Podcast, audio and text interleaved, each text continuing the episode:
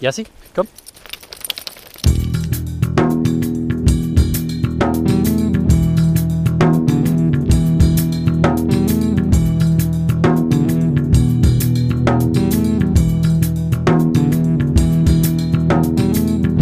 Das sind Jaspers Abenteuer. Mein Name ist Christoph Richter und ich erzähle hier vom Leben mit einem Galgo.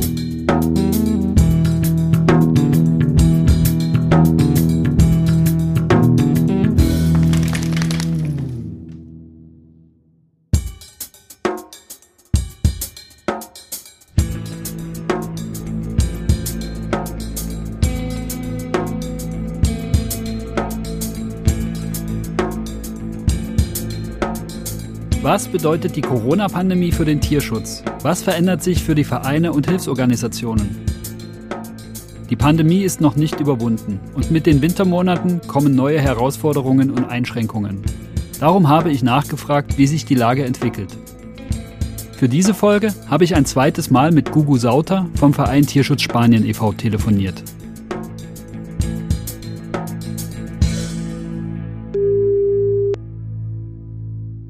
Hallo Christoph. Hallo Gudrun.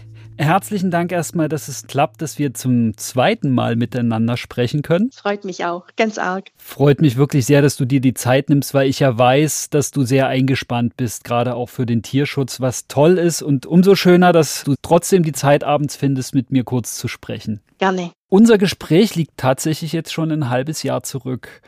Das ist Wahnsinn, wie die Zeit das vergeht. Das ist echt Wahnsinn. Ne? Ende Mai haben wir gesprochen und mhm. da war die Situation in Spanien gerade so, dass die Ausgangssperre überwunden war mhm. und ihr die ersten Hunde wieder nach Deutschland holen konntet.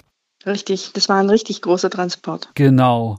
Im Sommer hatte sich die Lage ja dann weiter beruhigt und die Transporte konnten dann, soweit ich das verfolgen konnte, auch bei anderen Organisationen eigentlich uneingeschränkt wiederfahren. Also mit den normalen Richtig. Hygienebestimmungen und Abstand und Maske und so. Wie war der Sommer denn für euch und den Tierschutz Spanien? Also wenn ich es in Zahlen sagen darf, haben wir sehr, sehr gut vermittelt. Diese Glückssträhne, wie wir sie im Mai hatten, die hat sich fortgeführt. Wir haben unheimlich viele gute Anfragen bekommen. Wir hatten jeden Monat die Möglichkeit, bis zu zweimal Hunde rauszubringen, immer so in der Anzahl zwischen 11 und 16 Hunde. Es waren nicht nur Galgos, sondern es waren auch Mischlinge dabei, aber es ging alles reibungslos. Auch in Deutschland dann alles reibungslos. Genau, wir hatten ein Skript vorbereitet. Wir schreiben ja grundsätzlich auch unsere Adoptanten in der Ankunftswoche an und geben ihnen so ein bisschen Regeln an die Hand. Und da war dann eben für das Covid-19 war dann noch ein Infoblatt dabei, dass wir eben darauf hingewiesen haben, wie wir uns richtig verhalten, dass es einfach konform ist mit den Regeln, die uns die Regierung übergibt und dass es auch zu unserem Schutz ist. Ich meine, jeder möchte danach wieder nach Hause kommen und seinem Alltag ganz normal entgegensehen und nicht jetzt die Gefahr laufen, dass weil wir jetzt viele Menschen uns in Holzgerlingen treffen, dass wir uns da dann anstecken. Ja, aber es haben sie alle eingehalten. Ne? Es war natürlich etwas befreiter im Sommer. Es hieß ja immer so, die Ankünfte an der frischen Luft, nicht in geschlossenen Räumen, die warmen Temperaturen, da ist die Gefahr jetzt nicht so ganz spürbar. Und das ändert sich jetzt halt zum Herbst. Ja. Ändert sich für euch der Aufwand in der Vorbereitung von Transporten und so, weil sich ja die Bestimmungen jetzt aktuell auch gerade immer wieder verschärfen oder einfach nur anders werden? Also müsst ihr dann quasi eure Handreichung an die Adoptanten auch immer aktualisieren und die Kommunikation immer wieder erneuern? Es ist viel schwieriger geworden.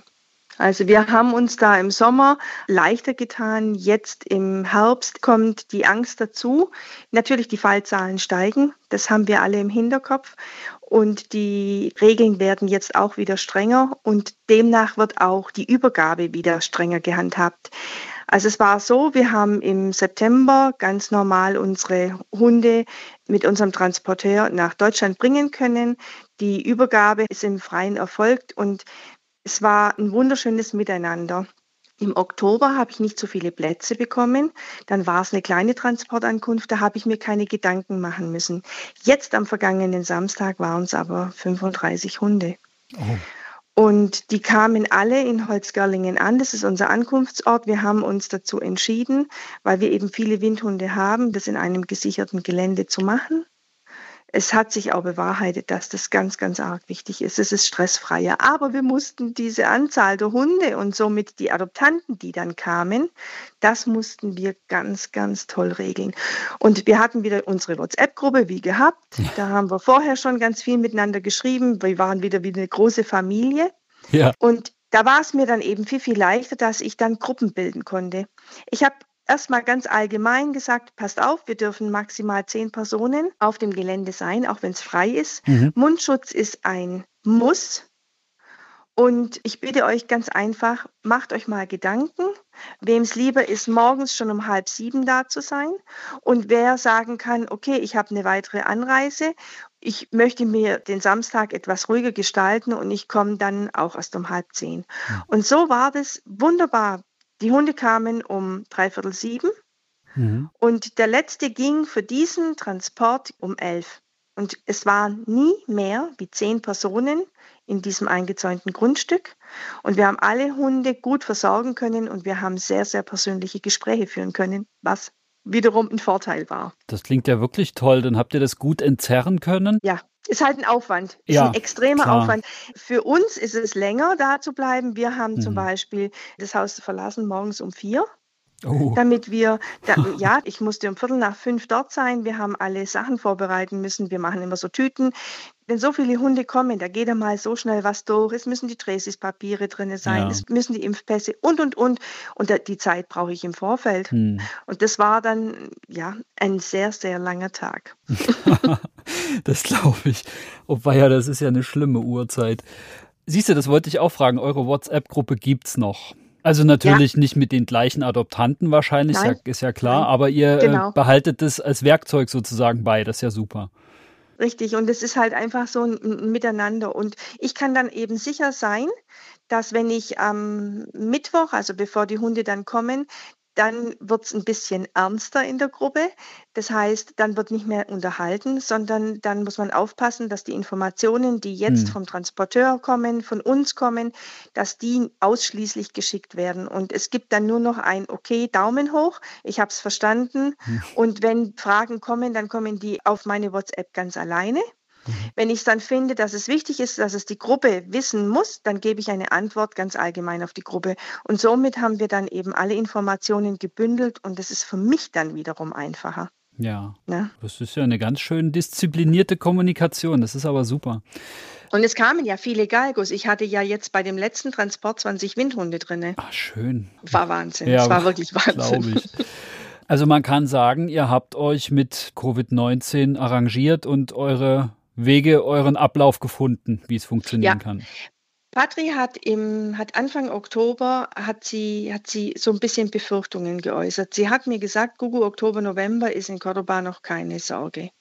Sie meint auch Dezember geht's noch. Sie hat Angst vor Januar. Hm.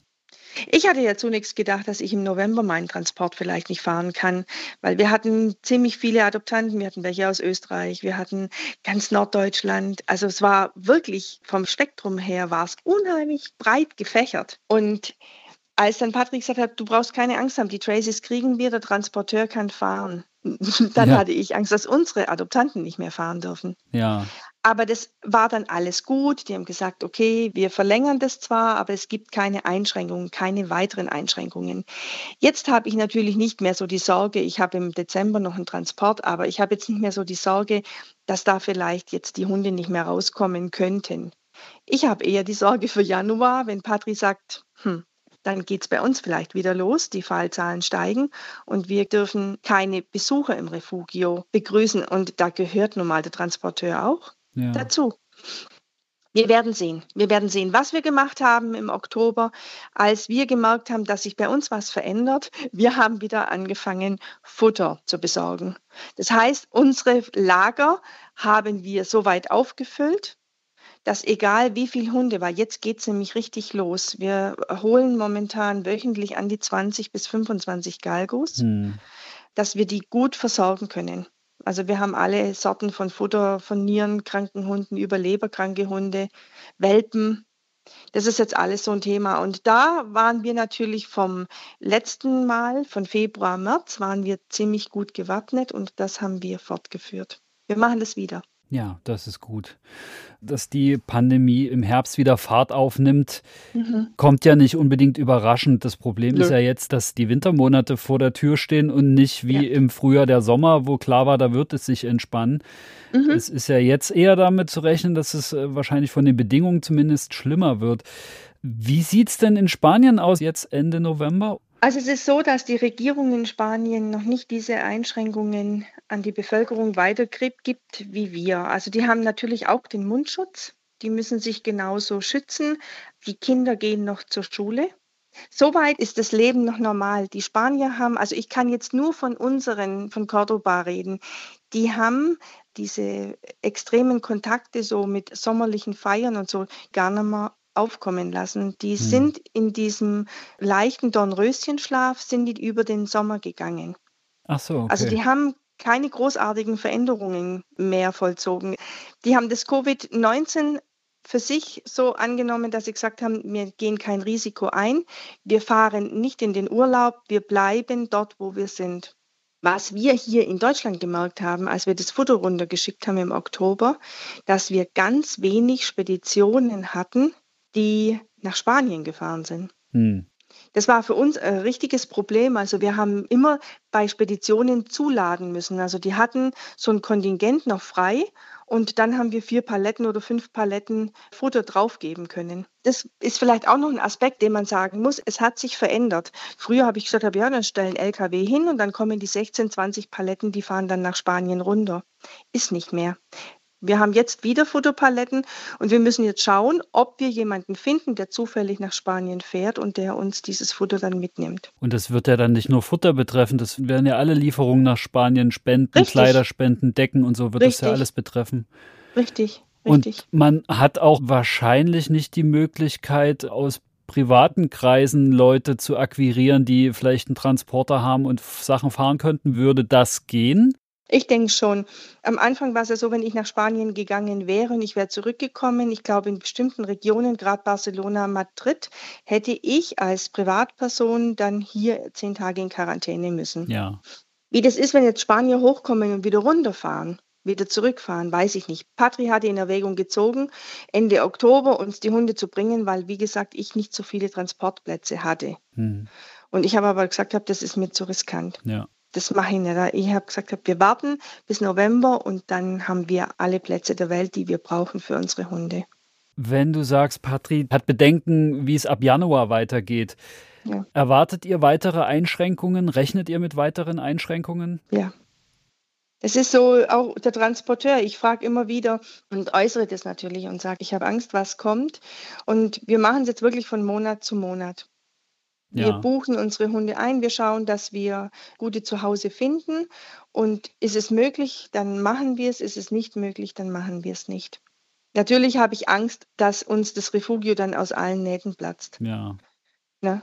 Also ich habe vorhin geguckt, es sind in den letzten vier Wochen insgesamt an die 70 Hunde, neue Hunde, die ich jetzt noch nicht mal übersetzt habe. Ja, Wahnsinn. Ja, das ist auch was, was ich mir jetzt notiert hatte noch im Vorfeld, was ich dich fragen wollte, dass ja unabhängig von Corona im Herbst ja die Jagdsaison nun auch noch begonnen hat. Ja. Und das wird sich ja wahrscheinlich auch bei euch bemerkbar machen, oder? Ganz arg. Zwei Drittel ist vorbei. Wir wissen es ja, dass die Galgeros hm, vor Weihnachten geben die ganz, ganz viel ab von ihrem Bestand. Und jetzt ist es halt so, dass wir immer häufiger zu Beschlagnahmungen ausrücken müssen. Wir hatten vor vier Wochen, ist es jetzt her, eine Beschlagnahmung mit 30 Hunden. Sechs waren dann schon tot, eine starb dann in mhm. unserer Obhut und 23 sind jetzt, Gott sei Dank, alle jetzt aus dem Hospital zurück. Die können aber noch nicht mal vorbereitet werden. Also die können nicht richtig kastriert werden, weil sie halt einfach in einem total schlimmen Zustand sind. Ja. Und das nimmt halt jetzt momentan zu. Die Tötungsstationen, die wir sonst immer bedienen, die müssen wir jetzt ein bisschen nach hinten stellen, weil wir die Galgos von den Galgeros nehmen müssen. Ja, okay. Ne? Das ist ja dann jedes Jahr das Problem, ne, dass sich da so eine Art Stau bildet. Und wenn dann noch dazu kommt, dass Man hofft es nicht, aber kann ja sein, dass die Einschränkung kommt, dass nicht mehr so viele oder keine Transporte fahren können. Oh, das ja. möchte man sich nicht vorstellen. Nee, nee. Also wie gesagt, da leben wir jetzt von Monat zu Monat. Ja. Und wir hoffen einfach nur, dass wenigstens, wenn die Bürokratie, wenn ich meine Traces kriege, wenn der Transporteur fahren darf, dann habe ich schon die halbe Miete. Dann müssen nur noch hier unsere Adoptanten hierher kommen dürfen. Ja. Und wie gesagt, wir haben uns dran gehalten, es hat funktioniert. Es ist ein Aufwand, das stimmt. Mhm. Extremer Aufwand. Wir haben auch ziemlich viele Mitglieder, die jetzt bei uns im Raum wohnen. Die hatte ich angeschrieben und die sind alle gekommen, sodass wirklich für jeden Adoptant eine Person zuständig war, die ihn betreut hat. Ja. ja. Sonst machen wir ja. das ja so zu fünf, zu sechs, aber wir hatten wirklich zwölf, dreizehn Mitglieder dabei, die uns geholfen haben. Das wäre gar nicht machbar Toll. gewesen sonst. Ja. Du wolltest dieses Jahr ja ursprünglich auch nach Spanien, ne? Mit Jana Hut zusammen und anderen. Ja. Ihr habt es, glaube ich, einmal verschoben in der Hoffnung, es könnte gehen. Genau, auf Ende September. Und dann doch ganz absagen müssen, ne? Ja, wir haben abgesagt, aber es wurde uns natürlich auch abgesagt. Ja. Die Fluglinie hat zunächst hat die Flüge gestrichen, hat uns dann ganz einfach in andere Flüge reingesteckt und hat gesagt, könnt ihr das machen?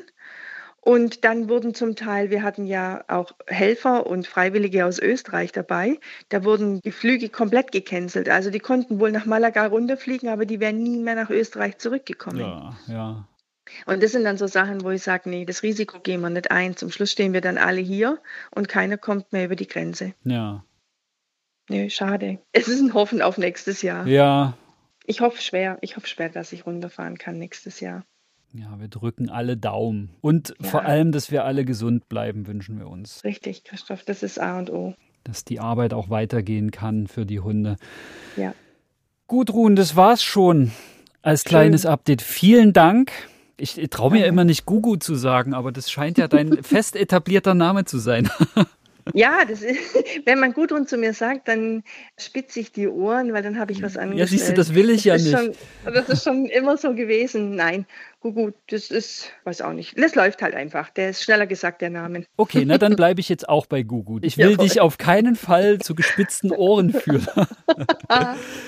ich danke dir. Gerne. Bis ganz bald. Bleib ja. gesund. Liebe Grüße an deine fast zukünftige. und ein Knuddler an den Jasper. Den gebe ich gerne, danke. Bis bald und dir Bis einen schönen bald. Abend. Danke, bis dann. Tschüss, Tschüss Christoph. Tschüss. Das war mein Gespräch mit Gugu Sauter vom 25. November 2020. Infos zum Tierschutz Spanien e.V. findet ihr in den Shownotes. Jetzt geht's los mit Folge Nummer 10, in der es darum geht, wie das Thema Hundebetreuung für uns wichtig wurde. Ich bin mit Jasper gerade im Wald unterwegs. Auf dem Parkplatz, von dem aus wir diese Hunderunde starten, standen gerade drei große Transporter. Zwei von einem Hundesport mit Huskies, die habe ich hier schon mehrfach gesehen. Die haben manchmal auch so einen großen, ja, so einen Wagen dabei, wo die Hunde davor gespannt werden können. Ich nehme mal an, dass die jetzt hier im Winter anfangen zu trainieren.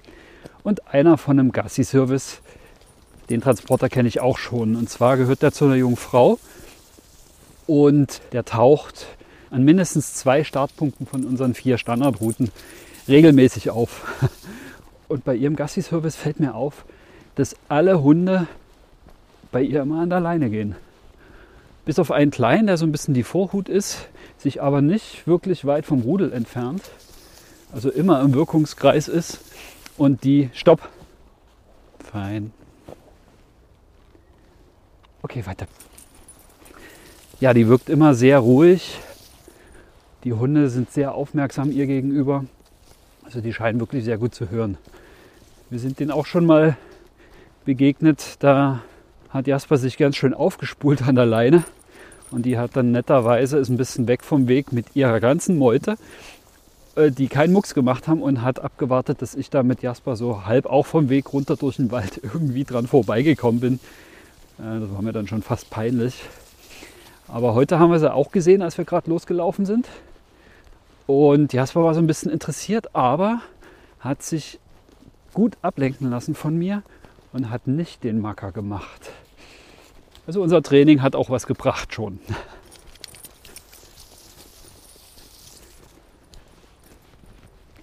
Und das ist ein guter Einstieg in diese Folge, denn heute geht es darum, wie wir mit dem Einzug von Frieda uns mit dem Thema Hundebetreuung auseinandersetzen mussten.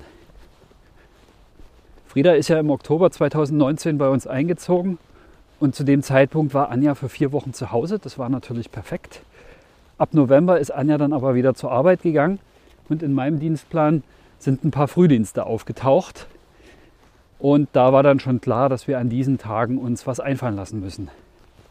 Anja konnte zwar einen Hund mit ins Büro nehmen und ich ja Jasper bei mir mit zur Arbeit, aber es ging eben nicht, dass Anja beide Hunde mitnimmt oder eben ich beide Hunde. Also haben wir uns aufgeteilt. Frieda ist mit zu Anja ins Büro und Jasper mit zu mir auf Arbeit gekommen. Problematisch war aber, dass für Frieda das Büro an sich sehr stressig war. Anja musste aus ihrem Büro auch mal raus. Frieda musste allein im Büro zurückbleiben und das hat ihr gar nicht gefallen. Hat sie sehr gefiebt und protestiert und ist keine Ruhe reingekommen. Es war für sie sehr stressig. Und wir haben es dann überlegt, für die Tage, wo das so sein muss, eine Dogwalkerin für Frieda zu engagieren, die Frieda dann früh im Büro abgeholt hat bei Anja. Dann waren die drei, vier Stunden unterwegs und dann hat sie sie am späten Mittag oder am frühen Nachmittag wieder zurückgebracht, sodass Frieda dann höchstens noch ein, zwei Stunden im Büro mit Anja noch bleiben musste und meistens dann nach einem großen Waldspaziergang sowieso geschlafen hat und zufrieden war. Das war für uns eigentlich eine gute Lösung. Allerdings hatte das mit der Dogwalkerin auch einen großen Haken. Und zwar war in dem Vertrag, den wir mit ihr abgeschlossen haben, eine Klausel, die uns echt Bauchschmerzen bereitet hat. Da stand drin, dass wir zustimmen, dass der anvertraute Hund entweder an einer Schleppleine laufen kann oder ganz ohne Leine. Das war quasi eine Bedingung, damit der Vertrag zustande kommt und somit der Hund überhaupt mitgenommen wird und ausgeführt wird. Und das ging für uns natürlich gar nicht. Mit einem Jagdhund aus dem Tierschutz, einem deutlich ausgeprägten Jagdtrieb, was wir zu dem Zeitpunkt schon wussten, gerade mal vier Wochen bei uns. Und wir tun alles dafür mit Sicherheitsgeschirr, Trecker, Halsband, doppelter Sicherung, wenn nötig, dass der Hund wirklich gut gesichert ist. Und wir sollen dann einem fremden Menschen erlauben, der weder uns noch den Hund gut kennt, dass der Hund nach einer Eingewöhnungszeit an der Schleppleine laufen kann, beziehungsweise ganz ohne Leine. Das war klar, dass das nicht geht.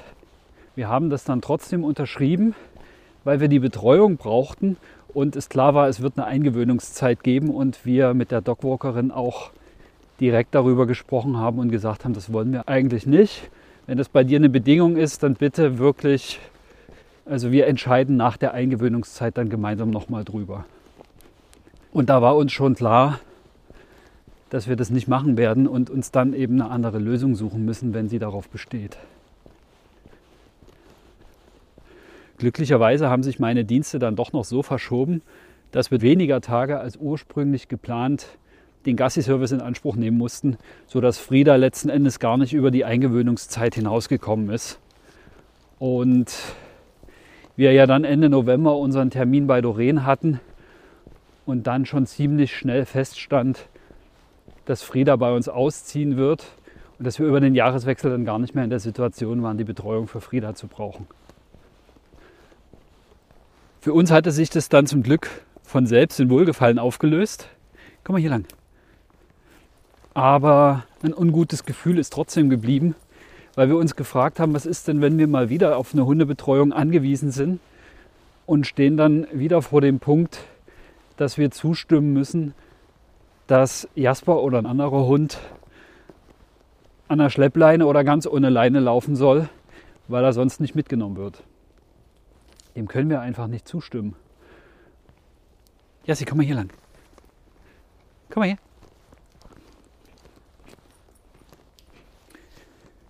Wir haben auch schon mehrfach negative Erfahrungen gemacht mit Dogwalkern und freilaufenden Hunden. Und das ist halt ein Problem, finde ich, wenn die Hunde unangeleint sind, gerade so eine Gruppe, und man hat die verschiedensten Rabauken dabei, dann müssen die wenigstens sicher abrufbar sein. Und wenn sie das nicht sind, tja, dann gehören sie an die Leine. Und das Problem dabei ist das, was wir halt auch sehen, dass da ein Mensch mit fremden Hunden unterwegs ist. Das heißt, natürlich hat er auch eine Verantwortung für die Hunde, dass die heil wiederkommen und man ja auch nicht will, dass die mit einem verletzten Hund wiederkommen oder dass der Hund ausgebüxt ist, weil sie die eben nicht zurückrufen konnten oder eben nicht an der Leine gehabt haben und einwirken konnten. Und das finden wir halt sehr schwierig. Sicherlich ist es nicht einfach, mit so einer großen Menge von Hunden, die dann über die Woche bestimmt auch variieren, also kein feststehendes Rudel, wo man irgendwann seine Pappenheimer kennt, sondern immer wieder neue dabei und gemischt. Das ist garantiert nicht einfach, diese Hunde alle an alleine zu führen und da Ruhe reinzukriegen und dass das funktioniert. Aber die Lösung kann doch dann nicht sein, alle von alleine abzulassen. Ich stelle mir das so vor, dass das quasi die Schwierigkeiten ja erhöht. Was ist denn da los?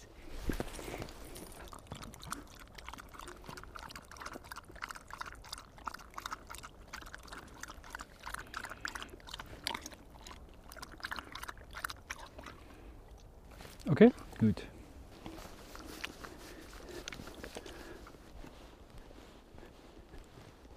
Also im Grunde waren wir zufrieden mit der Dogwalkerin, weil uns das doch schon sehr geholfen hat, die Tage, wo wir darauf angewiesen waren und sie sich gut um Frieda gekümmert hat. Wir sind aber auch froh, dass wir eben gar nicht erst an den Punkt gekommen sind, wo es dann darum gegangen wäre, Frieda an der Schleppleine oder freilaufen zu lassen, weil da waren wir uns einig, Anja und ich, dass wir das nicht gemacht hätten. Ja, dieser Punkt in dem Vertrag ist eigentlich ein Punkt, dem man einfach nicht zustimmen kann. Mit einem Jagdhund aus dem Tierschutz schon gar nicht. Unser Problem war aber, dass wir unter Zugzwang standen und dringend eine Lösung brauchten und keine Zeit hatten, verschiedene Dogwalker erst zu recherchieren, sondern wir eine auf Empfehlung genommen haben, was letzten Endes ja auch gut war, weil es uns zeitnah geholfen hat.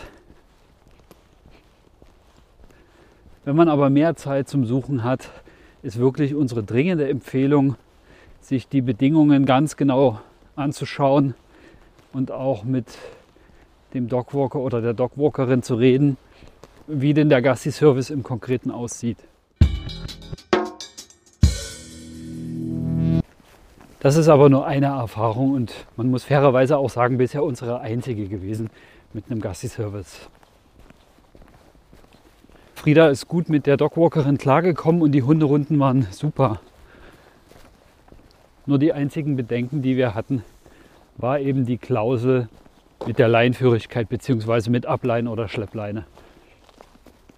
Wir haben daraus gelernt, dass sollten wir mal wieder auf eine Dogwalkerin oder einen Gassi-Service angewiesen sein, dass wir möglichst länger im Vorfeld schon mal gucken und vergleichen, uns die AGBs angucken, uns die Bedingungen angucken, damit ein Hund dort mitgehen kann, damit man eben nicht das, was man im privaten Bereich für die Hundehaltung macht, an Sicherheitsvorkehrungen über den Haufen werfen muss, wenn man den Hund bei einer fremden Betreuung mitgeben muss.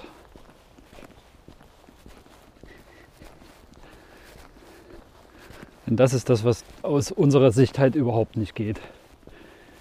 Man kann nicht im Privaten seinen Hund mit Sicherheitsgeschirr und doppelt sichern, weil er einen starken Jagdtrieb hat oder aus anderen Gründen, weil es ein Tierschutzhund ist und vielleicht Fluchtgefahr besteht, er Angst hat, er viele Dinge hier nicht kennt. Es gibt ja tausend Gründe, warum man sich dazu entscheidet, seinen Hund eben nicht abzuleihen draußen oder nur im gesicherten Auslauf laufen lässt. Und davon sollte man eben nicht abrücken, nur weil man mal für ein paar Tage in der Woche darauf angewiesen ist und keine andere Lösung hat, seinen Hund einer fremden Person anzuvertrauen. Ganz im Gegenteil, dort sollte dann die Sicherheit auf jeden Fall gewährleistet sein. Und es gibt ja Dogwalker, die Hunde an der Leine ausführen. Das ist ja kein Thema. Ja, das jedenfalls haben wir daraus gelernt. Guck mal hier. Jassi, guck mal. Jaspers. Ist nämlich gerade, jetzt geht mir die Pumpe. Rehe über den Weg und du hast es nicht gesehen. Ja, die Rehe sind hoffentlich weg. Puh. Okay. Also vor uns sind gerade zwei oder drei Rehe über den Weg gesprungen. Jasper hat sie nicht gesehen. Jetzt sind wir um die Ecke gegangen, jetzt riecht er sie aber. Und so aufgeregt wie er jetzt ist, ich habe ihn jetzt doppelt gesichert, ist ganz klar, wenn der jetzt ohne Leine wäre, würde der in den Wald gehen und suchen. Und wahrscheinlich finden und dann jagen. Den kann man einfach im Wald nicht ableihen. Es ist nun mal ein Jagdhund.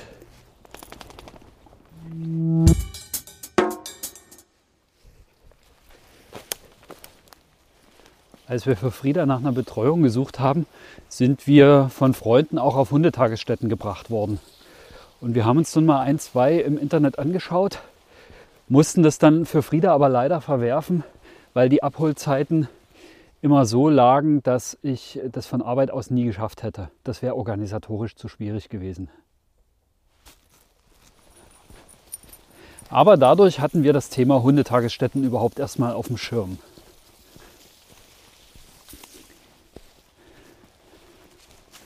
Wir haben dann durch Zufall mitbekommen, dass bei uns in der Nähe Anfang des Jahres eine Hundetagesstätte aufmacht. Und bei Facebook haben wir gelesen, dass die sich mit einem Tag der offenen Tür vorstellen. Und an dem Tag bin ich dann nachmittags hin.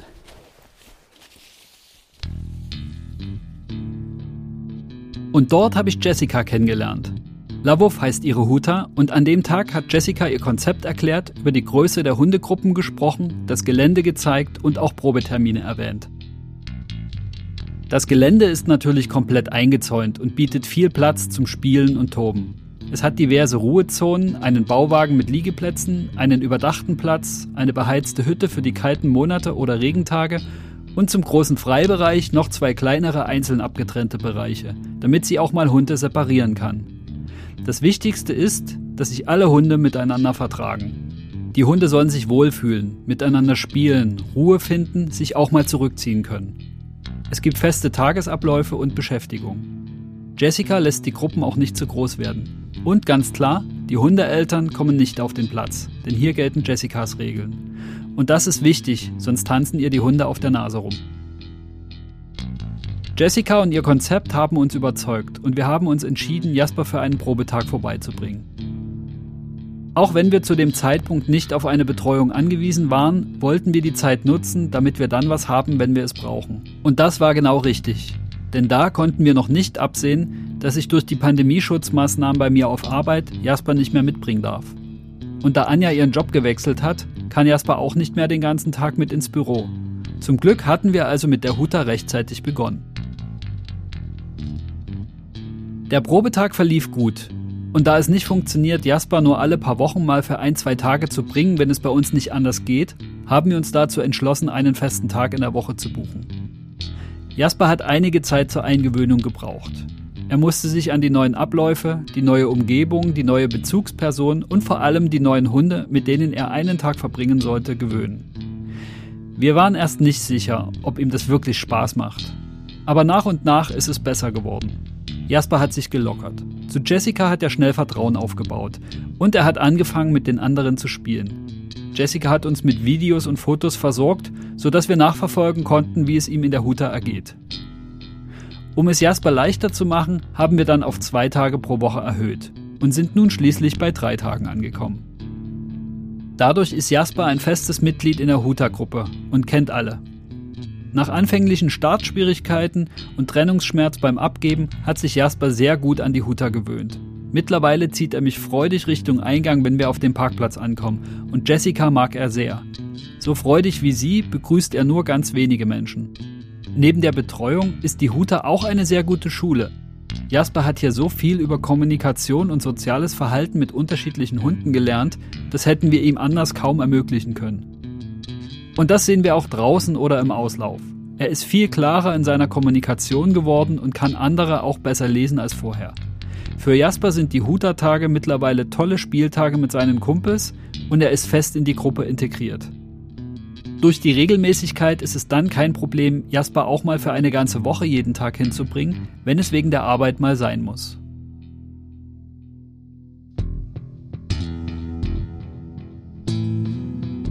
Das war's für diese Folge. Unsere Erfahrung mit einer Dogwalkerin war also nur so halb gut. Aber es war auch nur eine Erfahrung. Dafür ist die Huta für uns Gold wert. Es gibt viele Möglichkeiten, eine Betreuung für seinen Hund zu finden, wenn man darauf angewiesen ist. Man sollte sich vorher genau überlegen, welche Bedingungen akzeptabel sind und mit genügend Vorlauf nach etwas Passendem suchen. Da sich in unserem Arbeitsalltag einiges geändert hat, ist eine Huta unser Rettungsanker geworden. Ohne den wären wir an manchen Tagen aufgeschmissen. Die Huta ist aber nicht nur Unterbringung, sondern gleichzeitig auch eine Art Hundeschule. So profitieren Jasper und wir gleich mehrfach. Und er ist dort sehr beliebt. Die Kleinen himmeln ihn an, weil er so schnell rennen kann. Die Großen spielen und toben gerne mit ihm. Jasper ist zu jedem freundlich.